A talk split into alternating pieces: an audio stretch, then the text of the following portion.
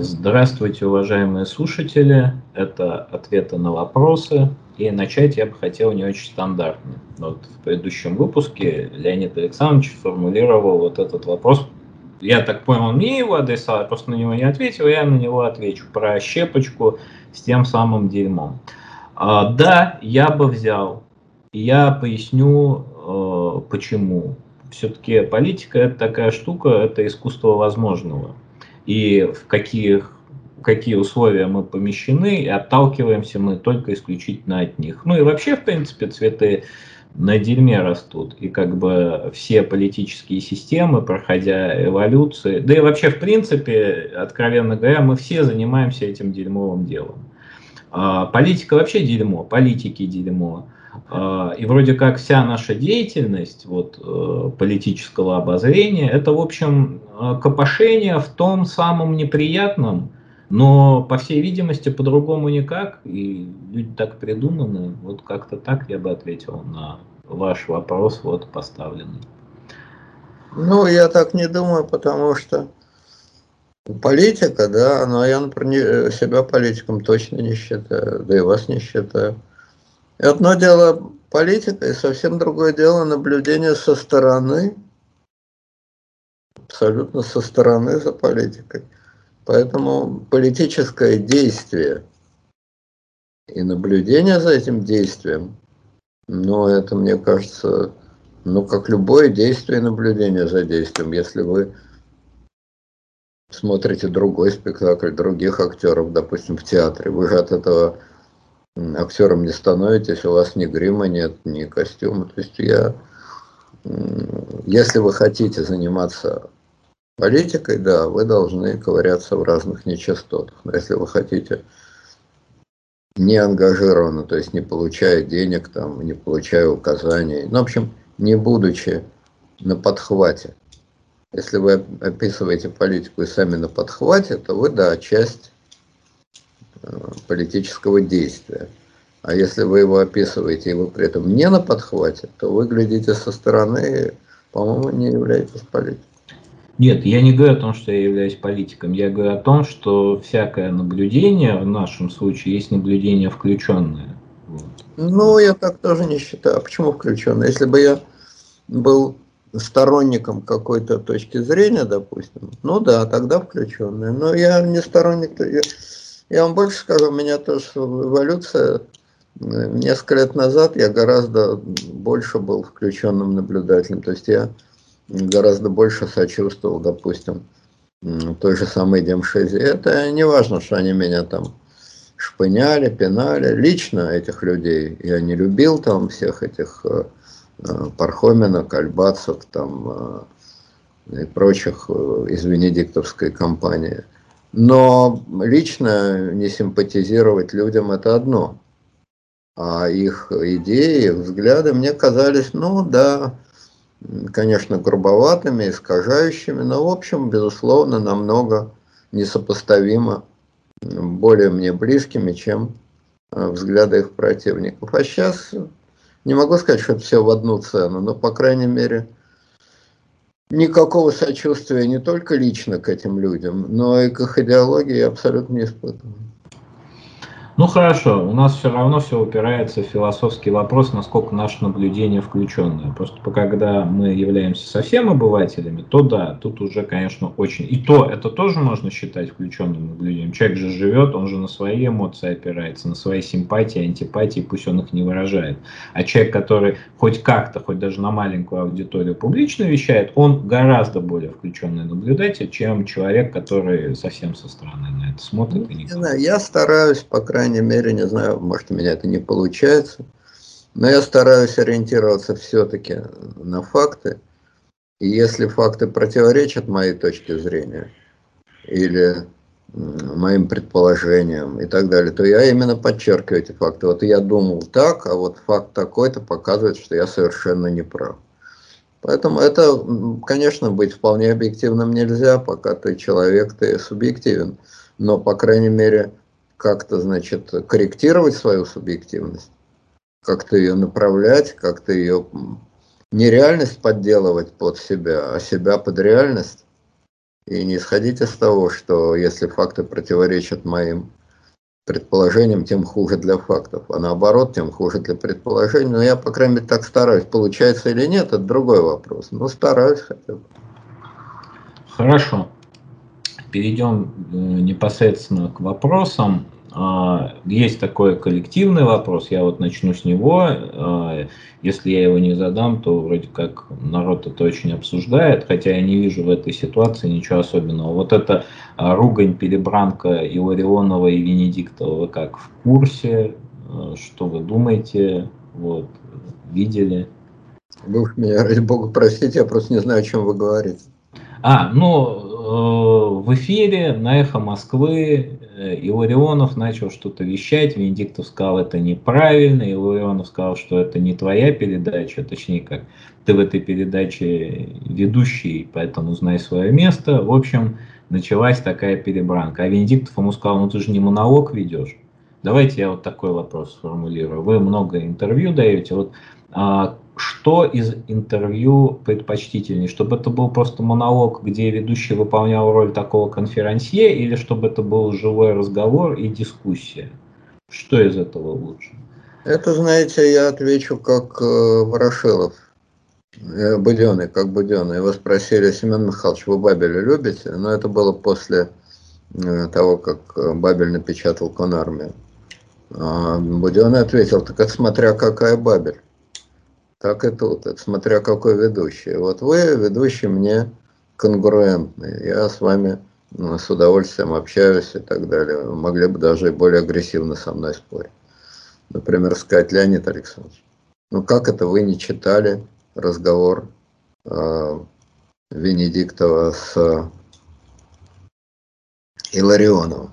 Может быть, вы даже интервью Олеси Рябцевой какое-то там Э, вы вообще что-нибудь э, в жизни-то вообще читаете? Уж меня простите, пожалуйста, вы чем занимаетесь?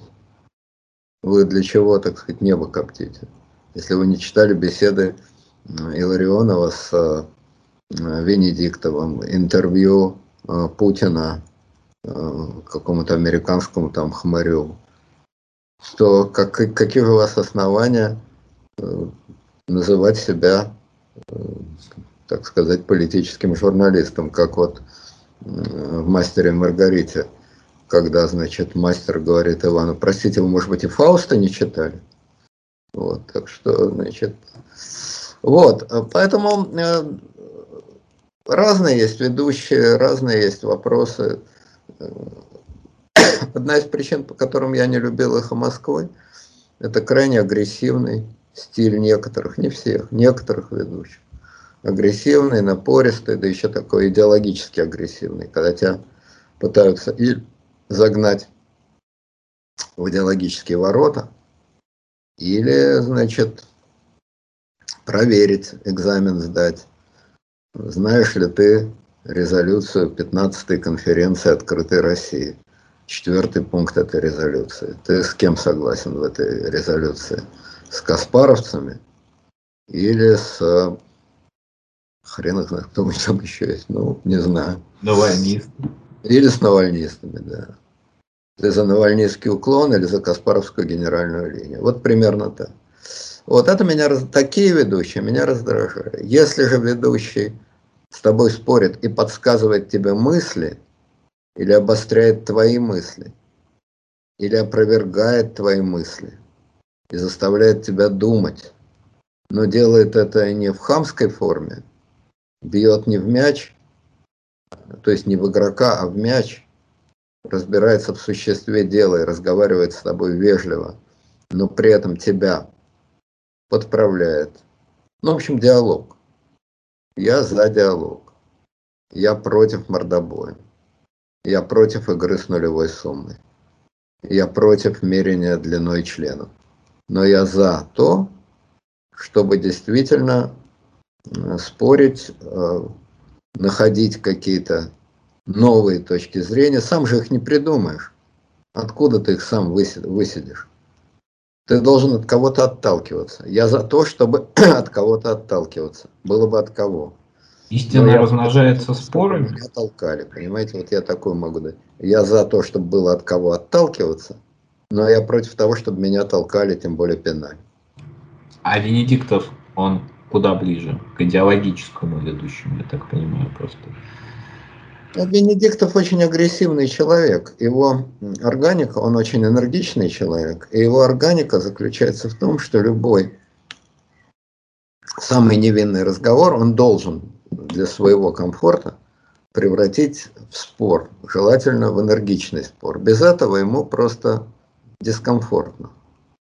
Вот. Я вот опять же могу вспомнить другой пример, не про Венедиктова, но похожий. Вот я, по-моему, приводил артисты театра «Современник», были в Лондоне в 60-е годы.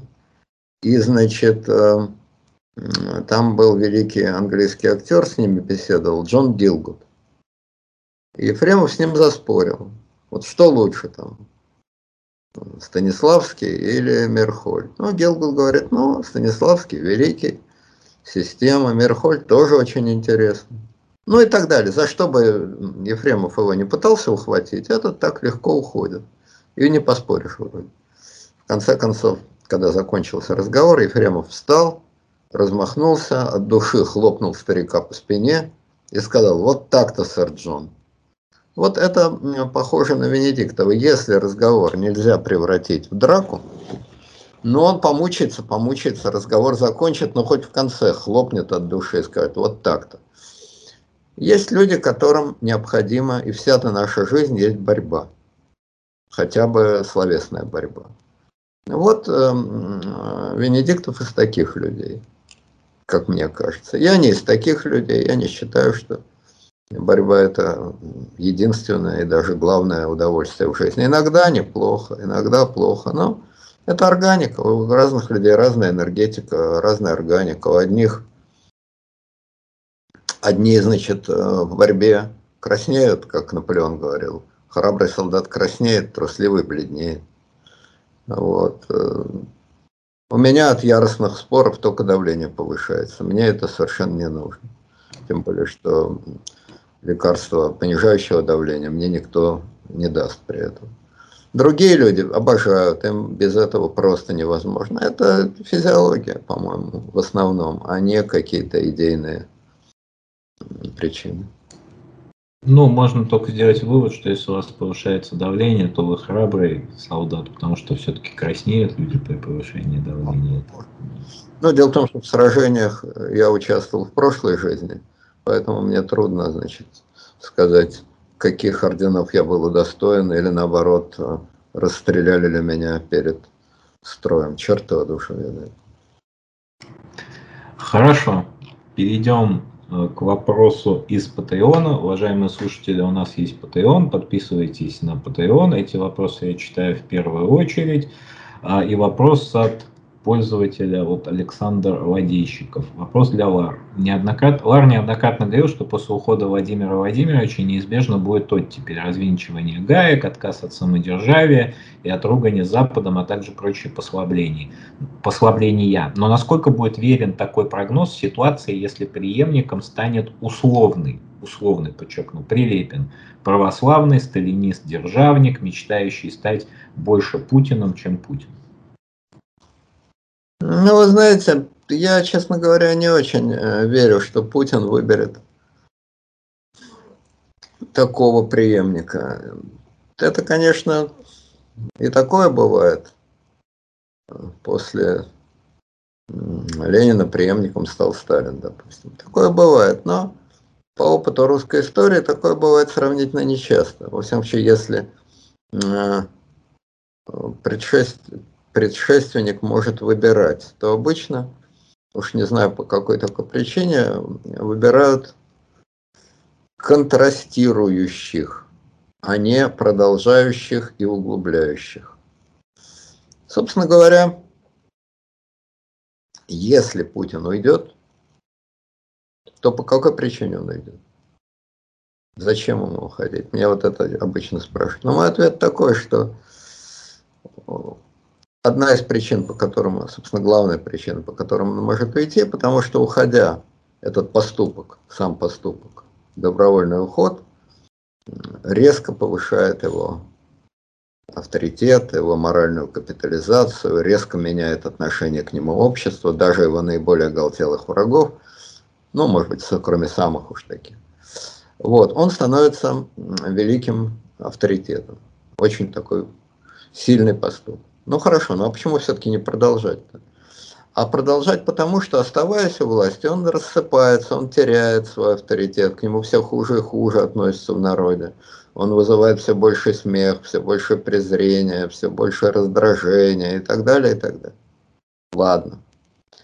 Но теперь переходим дальше. А что, собственно, вызывает раздражение? Его личность. Он не запинается, он не спотыкается, он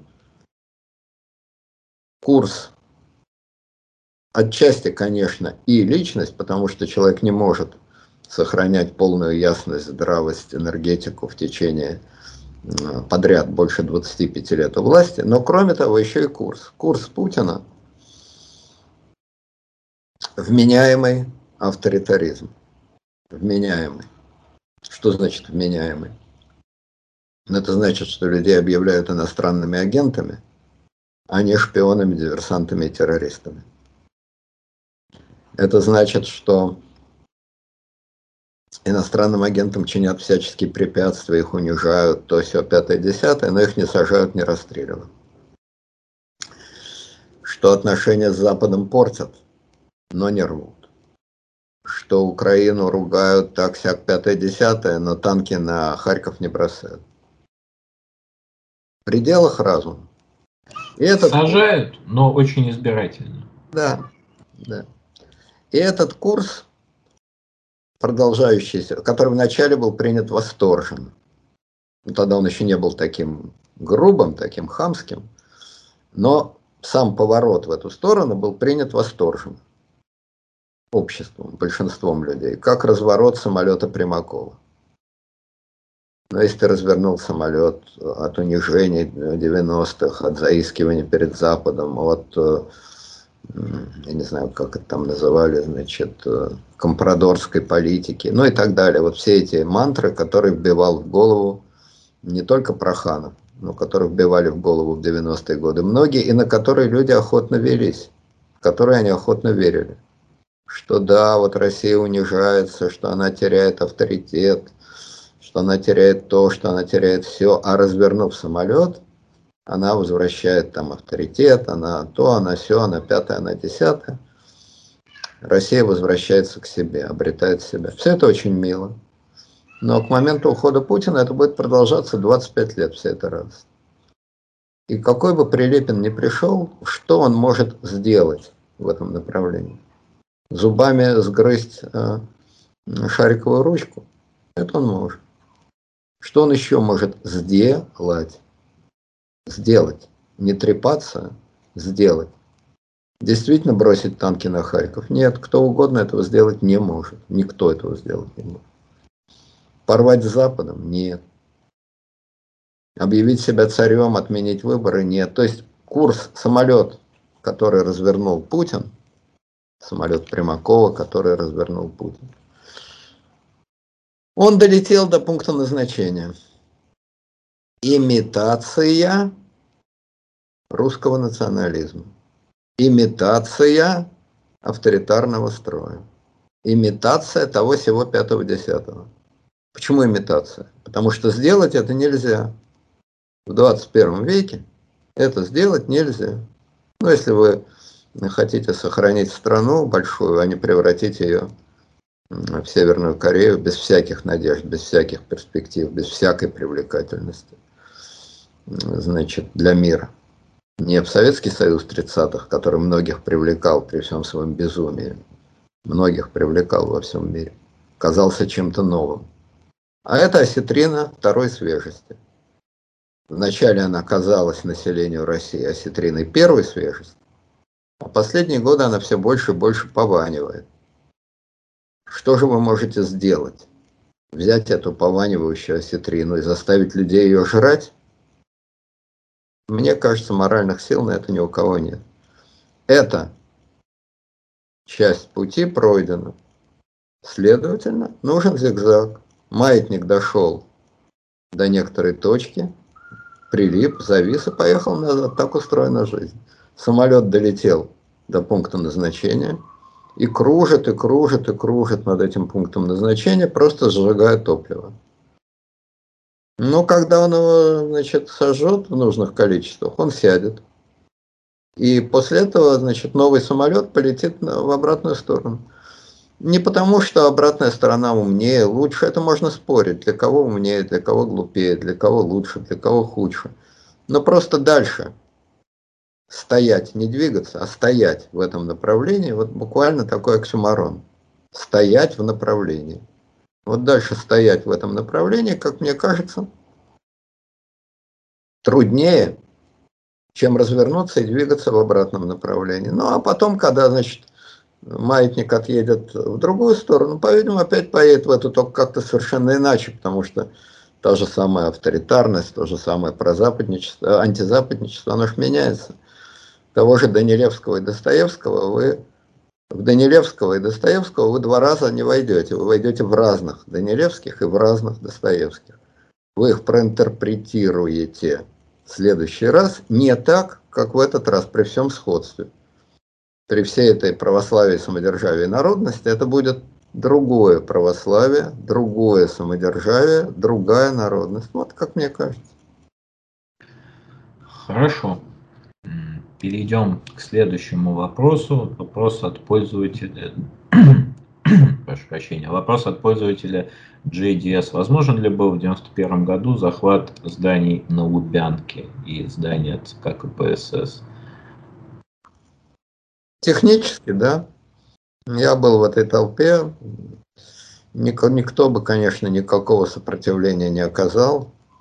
Они, они, то есть э, сотрудники КГБ и сотрудники ЦК удрали, пятки, душа в пятки ушла. Технически захватить было можно, хотя Наверное, это было бы трудно, просто потому что когда ломаешь ворота, там кого-то бы раздавили и так далее. Но психологически это было невозможно. Это толпа, в которой я был, но я не мог, я там соцопросы не проводил. Но настроение я чувствовал, как мне кажется, я их чувствовал. Это была очень мирная толпа. Больше того, она ощущала себя не просто победителями, каковыми она и была, она ощущала себя восстановителями легитимности. Между прочим, в этом может быть одна из причин того, что дальше дело пошло так вяло а, и, значит, мирно. Это не была революционная толпа. Эти люди не считали, что они совершили революцию. То есть идеологически может быть и революция. А, переход к другим формам а, экономических отношений может быть. Но с точки зрения права, юридически, эта толпа состояла не из тех людей, которые готовы через веревку права перепрыгнуть и побежать дальше. Наоборот, строго наоборот. Лозунг тех дней был «Мы закон и право и конституцию Советского Союза защищаем против заговорщиков, хунты, узурпаторов ГКЧП. Ельцин легитимный президент? Абсолютно. Горбачев легитимный президент? Абсолютно. Вот их мы и защищаем. А кто эти такие? Никто, шпана какая-то. Незаконно захватившая власть. Если у людей такое настроение, то на насильственные действия явно незаконные, захват зданий, разгром и так далее, эти люди, очевидно, не способны.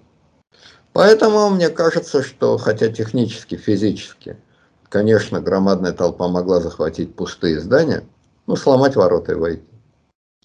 Но психологически она была к этому совершенно не готова, совершенно этого не хотела. Даже, по-моему, и провокаторов, которые к этому призывали, не было. Кстати сказать, если бы они это сделали, то ничего там не было, никакого ни золота партии, ни знаменитых списков сексотов и чего-то такого пикантного, жареного. Ничего там не было, пустые кабинеты, где всякая дрянь валялась.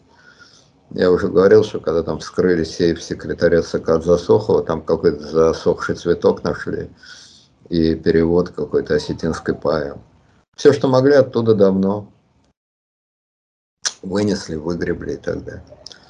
Вот, а толпу бы потом пришлось оттуда как-то выковыривать. Конечно, не силой, но пришлось бы Ельцину их уговаривать. То есть никакого великого действия, продолжения революции вот захватили и никакого логического продолжения революции бы не было. Чисто физическое действие было возможно, но оно бы не имело ни цели, ни смысла. И только в глазах самих этих людей дискредитировало бы все то, что происходило в августе. Потому что восприятие было такое. Мы за закон и порядок. Мы восстанавливаем закон и порядок. А эти хотели его поломать. Вот Хорошо. Перейдем к следующему вопросу. Вопрос от пользователя Андрей Смирнов. Как вы относитесь к фильмам Ларса фон Триера? Ну, во-первых, я к ним почти никак не отношусь, потому что я их практически не видел. Я видел два фильма. Один, значит, пер, один из первых его фильмов. «Рассекая волны», по-моему, назывался. Ну и, естественно, я видел значит, э, знаменитый скандальный, как бы скандальный фильм «Нимфоманка». Значит, э, я плохо помню сюжеты и того, и другого, то есть они меня не как-то, значит, не перевернули, что называется. Но я помню, что «Рассекая волны» мне э, намного больше понравился, намного больше произвел впечатление. Вот было ощущение, он эмоционально меня не задел. Вот чтобы я там заплакал или там сердцебиение началось, взволновался. То есть такого непосредственного эмоционального отклика у меня не было. Я человек очень, на самом деле, должен разочаровать Андрея Смирнова, если он думает иначе. Я человек очень примитивный, на самом деле. Очень простых, э, примитивных, сентиментальных и тому подобных чувств. И простые, примитивные, сентиментальные вещи у меня вызывают непосредственный эмоциональный отклик. Даже я могу при этом понимать, что это, в общем, совсем не великое искусство. И даже понимать, как это сделано, и даже видеть какие-то грехи. Но прямой эмоциональный отклик это у меня вызывает. Вот э, там, по поводу музыки Шонберга или Хиндемита я, значит, ногами харкать не стану. А вот какой-нибудь там вальс Штрауса или там, значит, э, первый концерт Чайковского, это для меня эмоциональный отклик может. Ну, эмоциональный, ритмический, если хотите, может быть. Ну вот, так и тут. Значит, это фильм этого самого Ларса меня эмоционально не зацепил. Но он был такой плотный, я как бы ощущал вот то, что я вижу на экране. Я к, ним, к, этому, к этому изображению я прикасался. Я его чувствовал не знаю, как правильно или нет я объясняю, но вот это реально то чувство, которое у меня было. Там много, значит, речь идет про, там про моряков речь идет. И вот как будто я, значит, ощущал э, эту материю, эту плотность, эту жидкость, эту вот все это.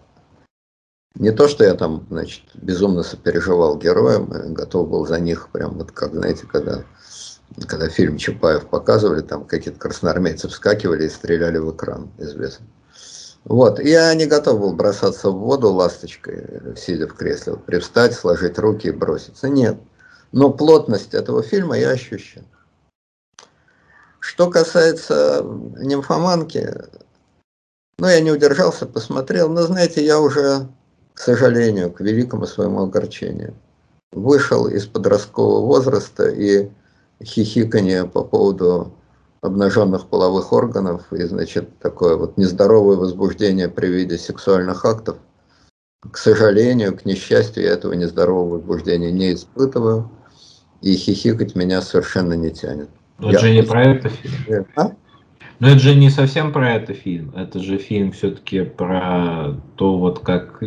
Про... Это попытка, вот, как вы говорите, плотно, хорошо ощущать вот эту вот сторону человеческого естества, при том еще, блин, и женского, потому что там же все равно все сконцентрировано на главной героине. Я даже, я даже понимаю, она внешне, на мой вкус, не привлекательная женщина, но почему именно ее выбрали, вполне логично, потому что она передает вот это вот часть человеческого естества. Так я, как раз вы меня просто прервали наполовине. Я вот как, значит, адвокат который говорит, да, я признаю, что мой обвиняемый, мой подзащитный, мой клиент совершил то-то, то-то, то-то. В этот момент прокурор его прерывает и говорит, ну достаточно, судья прерывает, говорит, все, вы все признаете. Позвольте, я хотел сказать но. Да не надо, еще зря время тратить, вы уже все признали. Вот, это я к тому все говорил, вся эта моя спич-то длинная. Он относился к тому, что сама тема и сам уровень и количество показа значит, фрикции, он меня совершенно не взволновал. То есть я понимаю, что очень многие люди, какими бы великими и тончайшими эстетами они не были, в душе они вот как-то надеялись на то, что будет возбужден определенный нейрон в мозгу, который реагирует на, ну, это значит безусловные раздражители, реагирует вот на половые акты, на фрикции, на всякие такие штуки. И я говорю, что я очень жалею, что у меня этого. Я бы дорого дал, чтобы у меня это было. Но, к сожалению, у меня вот этого вот подросткового, здорового или нездорового подросткового начала нет. А старческое, значит, шамкание и пускание слюны, до него я еще, по-видимому, тоже не дорос. То есть застрял в каком-то вот таком промежуточном состоянии. Поэтому, значит, ах, оно, меня, вот эта вот реплика, это не про меня. А значит, Э, как вам сказать, привлекательность э, человеческая и черт, даже не знаю, как сказать, материальная, что ли, но не в смысле, значит, э, желания самому поучаствовать в процессе, так сказать, условно говоря. А вот такая привлекательность и завлекательность того, что показывают, да, это я отчасти, я, наверное, путано говорю, но я не умею яснее объяснить. То есть, с одной стороны, для меня тут не было запретного плода, того самого запретного плода, который очень стимулирует. К сожалению, этого стимула у меня не было. Ничего запретного я тут просто не увидел. Если бы я это видел в кинотеатре, то у меня не было бы ну как это можно, или там в телевизоре, как это можно пока? Да, обыкновенно, а что нет? Конечно, можно пока, почему нет? Вот. Запретного плода я не ощутил. Сопереживания эмоционального я тоже не ощутил. Но выкиньте из слова «мне этот фильм понравился», выкиньте из него э, скрытную радость преодоления запретного плода. Выкиньте из него эмоциональное сопереживание. И то, что останется в сухом остатке, а что-то останется, хотя обозвать его словами мне трудно. Это и будет то, что я почувствовал, э, смотря этот фильм. Ну, просто сторона жизни, наверное. Может ну, быть... сторона, я бы сказал, не сторона жизни, а сторона психической, то есть не сторона физической жизни, не сторона физиологической жизни, а сторона психической жизни, показанная через максимально грубую, очень грубую, очень простую и, в общем, очень натуральную человеческую жизнь, но показанная именно сторона психической жизни. Это вот интересно. Но это интерес не того человека, который хочет, э, так сказать, посоучаствовать, и не человек, интерес того человека, который хочет через замочную скважину на это посмотреть, а интерес скорее, ну не знаю, там вот врача, значит, психолога, ну не врача, а психолога, которому вот значит, рассказывают какую-то такую историю. Вот примерно так. Но в целом, если говорить не про эти фильмы, а в целом про этого самого Трейера, то первое, я плохо знаю его творчество. Второе, сейчас я это творчество разберу. Значит, э, второе заключается просто на самом деле в том, что это режиссер для меня э, чисто умственный, то есть не вызывающий эмоци... непосредственной эмоциональной реакции. а умственный все-таки в хорошем смысле. То есть это не выкрутасы ради выкрутасов, как мне кажется. Не выкрутасы ради выкрутасов, а выкрутасы ради того, чтобы вот этим плугом какую-то, какой-то слой, какой-то, значит, срез реальности, который не виден, поднять, перевернуть и вытащить. Вот в таком смысле.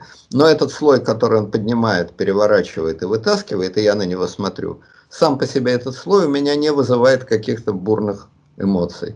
Там слез на глазах, еще раз говорю, там страха, сердцебиения, отвращения, восхищения. Вот сильных эмоций он у меня не вызывает, но посмотреть на него интересно.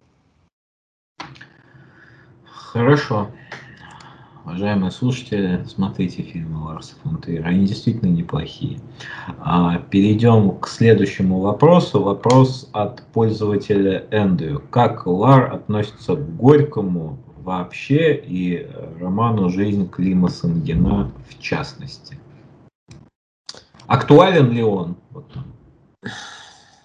Ну, я не знаю, что такое актуальный писатель. Если вы имеете в виду, что он описывает те ситуации, с которыми мы сегодня сталкиваемся, то мне он не кажется особенно актуальным. Богоискательства, откровенно говоря, в России нету. Ну, Горький жил в определенное время, когда действительно Россия была Э, уж я не помню, кто только этого, кто это говорил, точнее, кто только этого не говорил, беременна революцией. Причем именно революцией, не перезагрузкой системы, не тем, не всем, а именно революцией, взрывом. Вот, значит, э, его современник Блок, который это дело очень чувствовал, он, как известно, написал значит... Э, Все неспокойно в народе? Нет, я имею в виду другое. Э, какому хочешь про Русь? Про Русь. Какому хочешь чародею, отдай разбойную красу. Пускай заманят и обманят, не пропадешь, не сгинешь ты, и лишь забота отуманит твои прекрасные черты. Ну что ж, Одной заботой боля, одной слезой река полней, а ты все та же, лес до поля, да хлад, да взгляд, э, как да взгляд чего-то там из-под бровей. Ну вот, какому хочешь чародею, отдай разбойную красу. Вот такое было ощущение у людей, которые чувствовали народ. И действительно был, можно сказать, кастинг этих чародеев. Ну, хотя бы двух-то можно назвать. Очевидный чародей. Распутин, который, значит, взял царскую семью, подмял ее под себя. Именно, а что царская семья? Просто потому что царица была истеричка, и царю надоели ее истерики? Нет, конечно. Они тоже чувствовали значит, приближение, неслыханные перемены, невиданные мятежи. Они чувствовали, что земля ходуном ходит. И вот такой чародей, не нормальный полицейский, не разумный министр, а такой сумасшедший, значит, шаман мог им казаться способом оседлать эти перемены и прикрыться от этих перемен. Ну а потом, значит, все знают фамилию этого чародея, которому Россия отдала разбойную красу. Другой поворот этого дела был, значит, вот действительно богоискательство, богостроительство. Значит, э, Толстой, человек верующий, ну и довольно искренний, хоть и кокетничающий своей искренностью, но а кто не кокетничает? Все кокетничают. Но человек достаточно искренний, он, значит, э, от традиционной религии отказался. Сам свою религию пытался построить толстовство. Но из этого нифига не получилось, кроме рубахи. Но, тем не менее, значит, пытался, пытался. Вот Бога, искательство. Искал Бога, а в итоге сшил сапоги и рубаху. Получилось богостроительство на уровне вот этой рубахи и сапог. Но опять же, мы все знаем, какого бога в итоге нашла Россия, как она себе своего бога построила, точнее, как он сам всех, кого надо, построил. Вот. Горький был из этой эпохи. Сейчас это актуально, но, по-моему, абсолютно не актуально. Ну, надоел Путин, ну, придет, э, значит, про Путин там какой-нибудь. Вот, но веры, э, значит, суеверия сколько угодно, шаманов, шарлатанов, хиромантов э, и прочего хватает. Хотя меньше, кстати, чем в 90-е годы, когда они там свои объявления в газетах печатают. Но их хватает. Но веры ее нет. И я думаю, что ее нет по той простой причине в России, что Россия чувствует, что она как страна, как народ, свою игру сыграла. Вот сто лет назад а, у России были огромные нерастраченные силы, как там вот менее великий поэт Николай Добронравов написал «Я люблю тебя, Россия, какая-то там Русь, неразгаданная сила, нерастраченная сила, неразгаданная грусть». Вот, ну такая пародия на Блока, если хотите. Под эти танцы танцевала депутат Государственной Думы Ирина Роднина. Вот нерастраченная сила, неразгаданная грусть. Но нет сейчас этого. Нету этой нерастраченной силы. Соответственно, нету и нерастраченной грусти. Поэтому ни на какое новое богостроительство и богоискательство и попытку предложить миру свою религию, то, чем был полон Горький, Россия не, захват, не замахивается. Горький был человек очень интересный и умный, и Э, добрый, и хороший, и циничный, и злой, и сентиментальный. Но он, конечно, э, почему он так носился с большевиками? Почему он оказался в орбите? Сначала Ленина, а потом Сталина. Хотя он с ними бузил, там издавал несвоевременные мысли, отчаянно сопротивлялся, и тем не менее оказался в этой орбите. Просто его на барахло купили, на особняк Рябушинского и на фантастические гонорары. Конечно, это имело значение, он же человек. Но я думаю, не только на это. По крайней мере, с Лениным он носился точно не поэтому. Горький был богатый человек. Он зарабатывал, он больше всех писателей в России в начале 20 века. У него ежегодные доходы были 50 тысяч рублей. Это фантастические деньги по тем временам. В какой-то момент он сам спонсором большевиков-то был. Были. И такое было, да. Я уже зарекся переводить деньги того времени в наши. Вечно мне говорят, что я неправильно это делаю.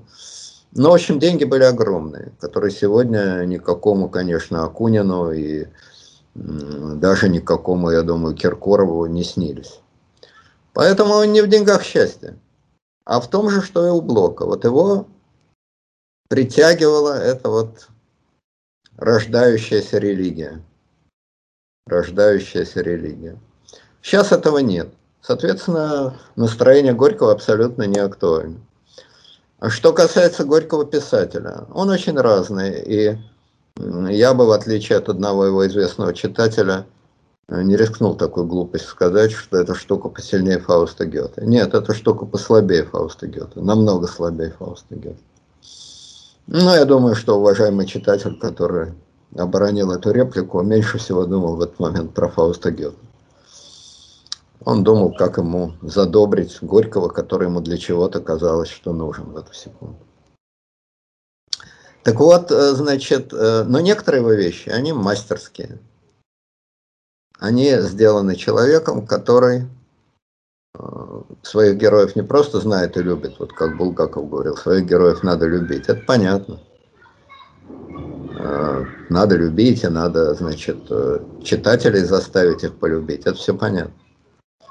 Но они сделаны человеком, который умеет несколькими короткими словами, несколькими короткими штрихами создать реальность. Это очень непросто. Ну вот, допустим, в пьесах Егор Балычев и другие, Достигаев и другие, Васса. Э, да, там есть некоторая нравоучительность, излишняя нравоучительность.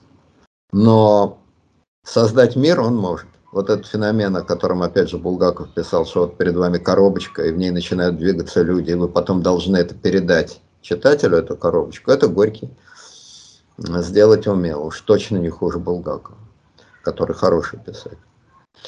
А что касается жизни Клима Самгина, конечно, это бесформенный роман. Это такой не поток сознания, а поток времени. Бесформенный роман с очень плохим сюжетом. Собственно, сюжета там сквозного вообще нет. Нравоучительный по выводу. Но опять-таки, но опять-таки, куски реальности он создать умеет. То есть он писатель-реалист. А это огромное, конечно, направление в искусстве, это огромное искусство. Писатель, который умеет сделать реальность, не подражать реальности, не там какое-то правдоподобие, бытоописание, тоже дело хорошее, но который умеет создать для вас реальность, это, конечно, очень сильный писатель. И Горький этим искусством обладал. А, ну, я не буду уходить в сторону и называть писателей, которые тоже умели сделать реальность, но еще умели воткнуть в нее какой-то сюжет. Ну, хотя бы назову, ну, Толстой, например, умел сделать реальность и воткнуть сюжет в реальность. Отчасти Шолохов умел э, в «Тихом доне» сделать реальность и воткнуть в нее сюжет. Ну, хуже, конечно, у него это получалось, чем у Толстого, но тоже немножко получилось. Вот, то есть, короче говоря, э, Горький умел сделать реальность, но воткнуть сюжет, такой цельный скелет, а, в эту реальность, я имею в виду реальность Клима Самгина, это у него не получилось, или там не совсем получилось. Но, тем не менее, значит, сделать реальность, это тоже очень важно. Хорошо. Перейдем к следующему вопросу. Вопрос от пользователя суффикс 71. Как Леонид Александрович характеризует Че Гевару? Я бы тут немножко разделил бы Че Гевара как э, Эрнесто де Лассерна Гевара и вот как образ тот самый Че. Ну, про Эрнеста я могу ответить одно, не знаком. Ничего не знаю, не имел чести. Образ, миф – Миф о Че Геваре. Ну, это традиционный, по-моему, классический романтический революционный миф. Гарибальди, Фидель. Что-то они все из Латинской Америки, но... Фидель Пажуха, он все-таки государственный деятель. Ну, он немножко испортил себе карму, конечно. За время руководства он, конечно, карму себе подгадил. А так, э, Латиносы, Гарибальди, значит, ну да, он не из Латинской Америки, но из этой рядышком, рядышком, как вот у Куприна один герой говорит, пойду вздремну в объятия Нептуна. Ему говорят, Морфея ваш происходит. А, из одной минералогии. Ну вот, значит, э, Гарибальди, Боливар, э, Че, вот. Продукт массовой культуры, естественно, безумно растиражированный, распиаренный продукт массовой культуры, все эти бесконечные майки, рубашки, там, наклейки и так далее, и так далее. Вот. И романтический революционер, тем более романтический, тем более революционер, чем дальше он от нас находится, а дальше, чем южное полушарие. Ну и буква «Р», конечно. Сомбреро, коррида, Гондурас и Мексика, где значит, нету буквы «Р», но все равно как бы есть. Вот, то есть это вот такой продукт массового коммерческого мифа второй половины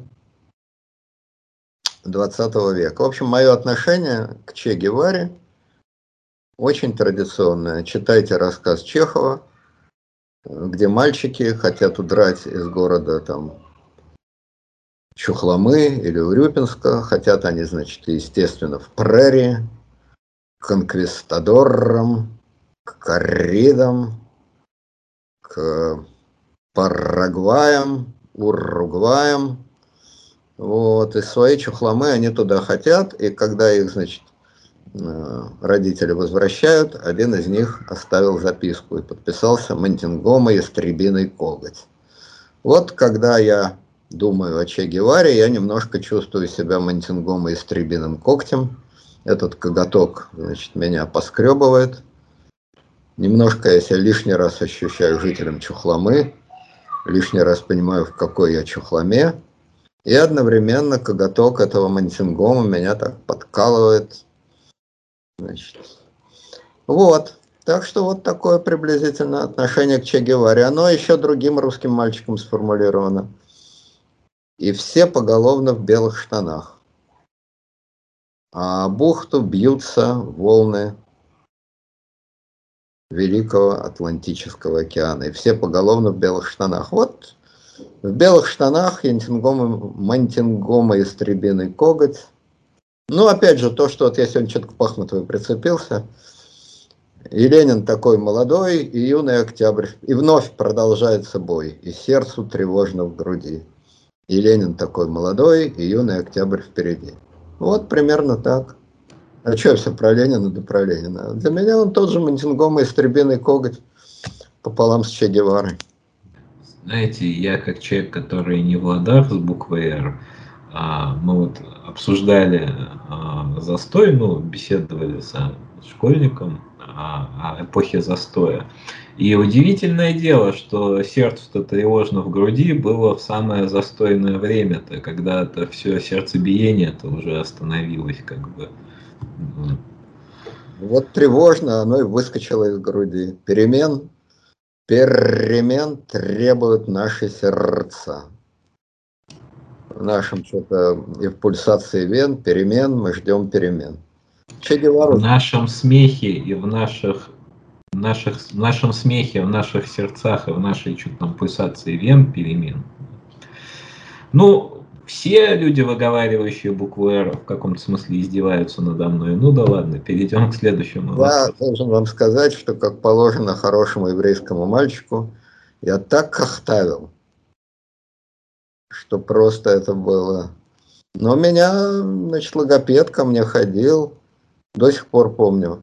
Что-то ла, рада, рада, рада, ра, рада в лодочке плыла. Вот что-то в этом роде. В общем, я постепенно, значит, от кахтавости, как видите, отучился, так что это было бы желание. Но у вас нет кахтавости, у вас такое приятное грассирование, я бы сказал, что от него отучить. Да и по нынешним временам это все, в общем, мало кого волнует. Да, да и лечить меня уже поздно. Ну, Хорошо. Завершающий вопрос. А, вопрос от пользователя Гималайский. А, история про Ивана Грозного и его гомосексуализм. Вот, а, если формулировать просто, почему, откуда вообще вот, это, вот этот миф? Вообще миф это, чем это подтверждается? Дело-то темное, давно было. Ну, фотосъемок тогда не было. Какое, значит, подтверждение? Я не Ивановед, понимаете, не специалист. Значит, я склонен доверять общественному мнению. Не вижу причин, чтобы оно сознательно и специально выдумывало такую историю. Я думаю, что автору вопроса имя Федор Басманов, наверное, знакомо, если он интересовался Иваном Грозным. Федор Басманов, значит, опричник. Черт знает, кто он там был, стольник или еще кто. Это считался а, наиболее известный любовник Ивана. Но поскольку у гомосексуалистов, особенно таких, как Иван, занимающих такую высокую должность, одного любовника, по-видимому, быть не может, наверное, были и другие, о которых история умалчивает. Но об она не умалчивает. Читайте, как говорится, э, князь Серебряный, там, смерть Ивана Грозного, Алексей Константинович Толстого, он там постоянно об этом жужжит, непрерывно. Собственно, это одна из сквозных линий всей его книги. Но я не думаю, зачем его врать-то Алексею Константиновичу, какой в этом смысл. Если же вас интересуют какие-то ощутимые, весомые доказательства, то, естественно, их у меня нет, откуда они могут быть. Тем более, что, повторяю, я не Иванове. Если речь идет об Иване в целом, то его гомосексуализм – это его частное дело, вообще кому какое собачье дело. Ну, гомик, ну не гомик. Другое дело, что в те времена, в отличие от Рима, например, вот в Риме Юлий Цезарь, он был, это уж факт, он сам это признавал, даже ну, где-то это написано им.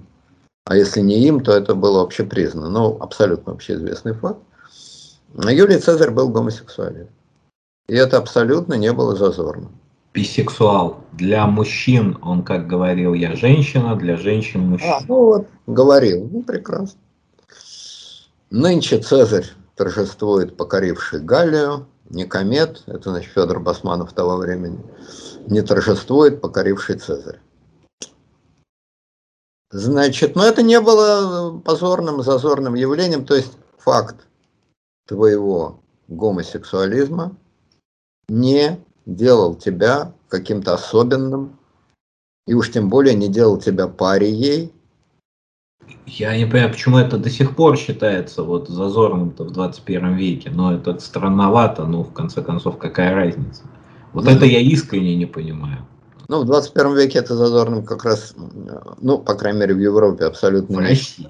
Я про Россию. А в России, ну, Россия же переходная, промежуточная страна геополитически между Европой и исламским миром. В исламском мире это страшный грех несмываемый, если, значит, чеченцы, вот Кадыров, даже слова этого произносить не может никогда, в гораздо большей степени, чем Путин не может произносить слово Навальный. Не знаю почему, но вот так.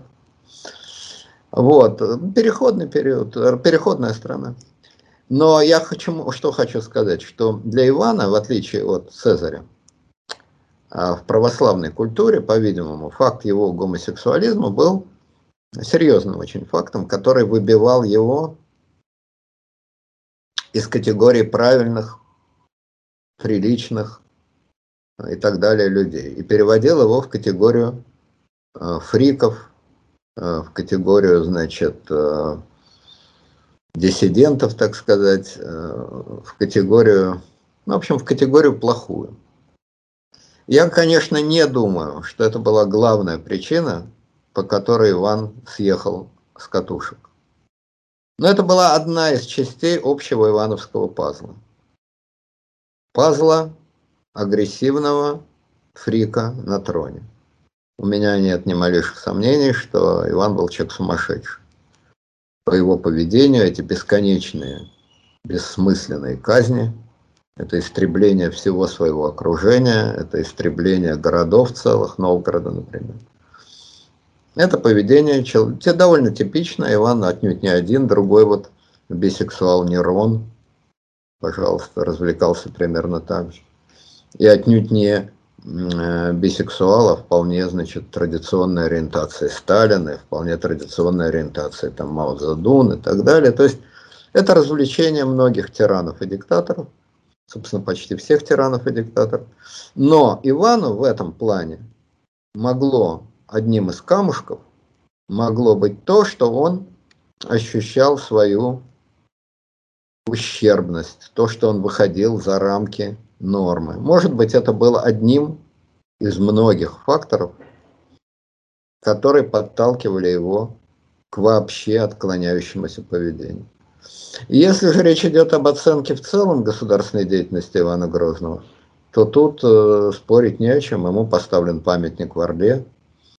Это великий государственный деятель, которого враги России 300-500 лет пытаются оклеветать, а подкупленные Ротшильдами и Рокфеллерами э, бума, значит, маляр э, Репин убил сына Ивана Грозного и чтобы скрыть свое преступление, намалевал картину, в которой он перевел стрелки и обвинил Ивана в чудовищном преступлении в сыноубийстве. Так что здесь, по-моему, все ясно. Тут вы немножко э, как бы перевираете историю с точки зрения губернатора Орловской области. Он не убил сына, сын умирал, он вез его в Петербург лечить. Просто Петербурга не было, поскольку еще 1703 год не наступил. Не смог довести. Не смог довести до города, которого нет, как в песне поется. Ну, он, видимо, вез, но дрезина с Репиным пересекла дорогу этому паровозу, и Репин, как опытный рокфеллеровский спецназовец, ворвался кистью, оглаушил Ивана, а острым концом этой кисти проткнул э, сердце его больного сына. Вот такая была история. А потом Репин намалевал эту почкотню, повесил ее в так называемой Третьяковской галерее, и русский патриот, какой-то забыл его фамилию, с ножом значит, бросился на эту картину, изрезал ее с криками «довольно крови». Характерно, что это было за год или за два до Первой мировой войны. Так что крик был весьма актуален. Да, ну и последнее, самое главное, конечно, в Иване, что он как-никак был первым царем на Руси. Вот это, конечно, неприятный такой символ. Как говорится, как судно назовешь, так оно и поплывет.